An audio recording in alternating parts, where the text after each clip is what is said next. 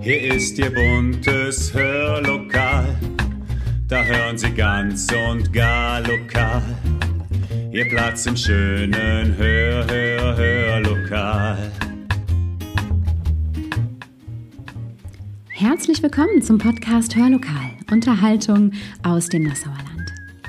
Sich selbst verstehen und andere begreifen, das ist ein langer Weg, der oft steil ist, obwohl er bergab führt. Wir gehen ihn allein oder gemeinsam, schnell oder langsam und jeder von uns hat dabei sein Päckchen zu tragen. Deshalb hören wir heute eine Geschichte zum Nachdenken. Und was hast du in deinem Gepäck? Eine Geschichte von soultales.de. Gelesen von Christian Ingmann. Viel Spaß!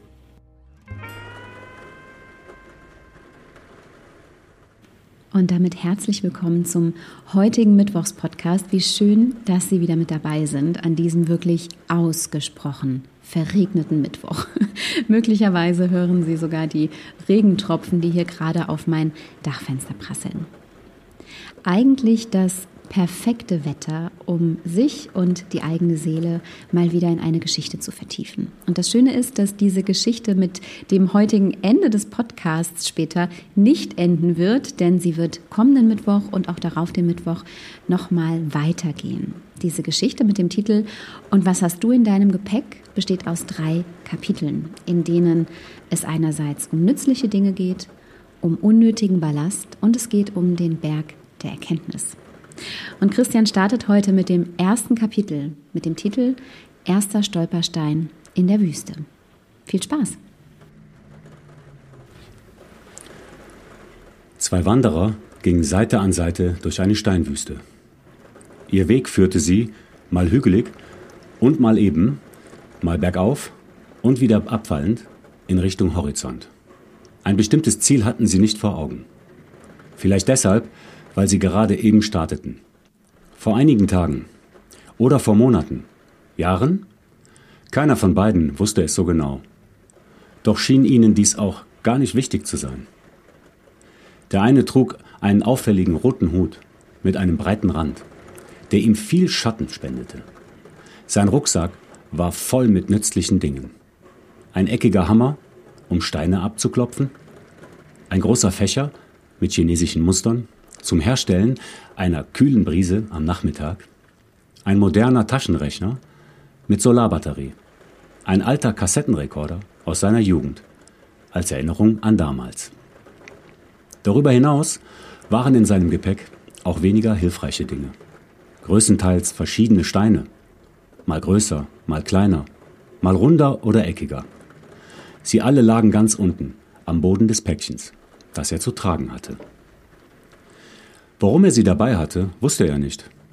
Sie waren einfach da. Schon immer. Also schleppte er sie einfach so mit. Von Zeit zu Zeit legte er seinen Rucksack ab, schnürte ihn auf und betrachtete seine überaus wertvollen Habseligkeiten in der heißen Sonne eines fremden Landes.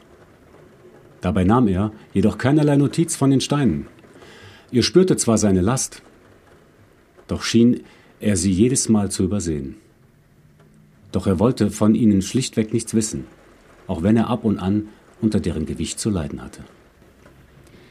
Der zweite Wanderer war spartanischer ausgestattet. Er fiel durch nichts Besonderes auf. Sein Rucksack war ebenso groß und schwer, doch waren keine so nützlichen Sachen drin wie im Rucksack vom Rothut. Dafür aber viel Unnützes. Ein Messer, ein Feuerzeug, eine lange stabile Leine, ein bis zum Rand gefüllter Wasserbehälter und eine kleine Aluschüssel. Ein paar Steine lagen ebenfalls zwischen seinen Sachen. Wahrscheinlich rollten sie immer wieder hinein, wenn sein Rucksack offen in der Gegend herumstand. Jedes Mal, wenn er sie entdeckte, befreite er die Steine und machte daraus Steinmännchen. Als Markierung für den Rückweg sollte hinter dem Horizont doch kein Ziel mehr erscheinen. Sein größtes Hab und Gut schien ein kleines Tagebuch zu sein. Ebenso ein Bleistift, den er nach Bedarf, sorgfältig und vorsichtig, mit seinem Messer spitzte. Zum Notizblock griff er in jeder Pause. Darin notierte er seine Beobachtungen, Gedanken und Ideen während der Rothut mit einem selbstzufriedenen Grinsen völlig gedankenlos sein wertvolles Zeug betrachtete, wenn er nicht gerade vom schweren Gewicht seines Gepäcks erschöpft, unter einem Felsvorsprung oder im Schatten eines Dornbusches schlief. Der Schreiberling notierte sogar scheinbare Belanglosigkeiten, wie seine Gefühle. Dabei merkte er, dass ein, sein Päckchen dadurch immer etwas leichter wurde. An solchen Tagen half er dem Rothut bei seiner Last. Denn er wollte, dass alles auf der Welt von einem Schleier der Gerechtigkeit überzogen ist. Und alle das gleiche Gewicht zu tragen haben. Also nahm er unauffällig immer mal wieder einen Stein aus dem Rucksack des Rothuts und ließ ihn in seinem verschwinden.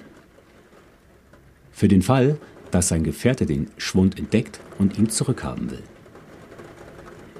Es vergingen Tage, Wochen und Monate.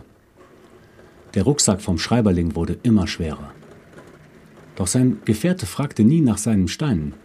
Stattdessen legte er in sein Päckchen sogar immer wieder neue hinein, weil sie ihm gefielen, ihn an ein Wicht etwas Wichtiges erinnerten oder naja, er nahm sie auch ohne Grund mit, aus Gewohnheit. Denn sobald sein Päckchen erträglich leicht wurde, füllte er sich nicht mehr wohl. Weil er dann eben keinen Grund mehr zum Leiden hatte. Auch das war mittlerweile eine gewohnte Sache, die zu seinem Gepäck einfach dazugehörte. An einem Tag setzte sich der Schreiberling, der von der fremden Last ziemlich kraftlos geworden war, unter einem schönen Savannenbaum. Seine breite Krone war zwar etwas ausgedörrt, doch spendete sie genug kühlen Schatten. Er schlug sein Notizblock auf und erschrak. Es waren keine freien Seiten mehr vorhanden.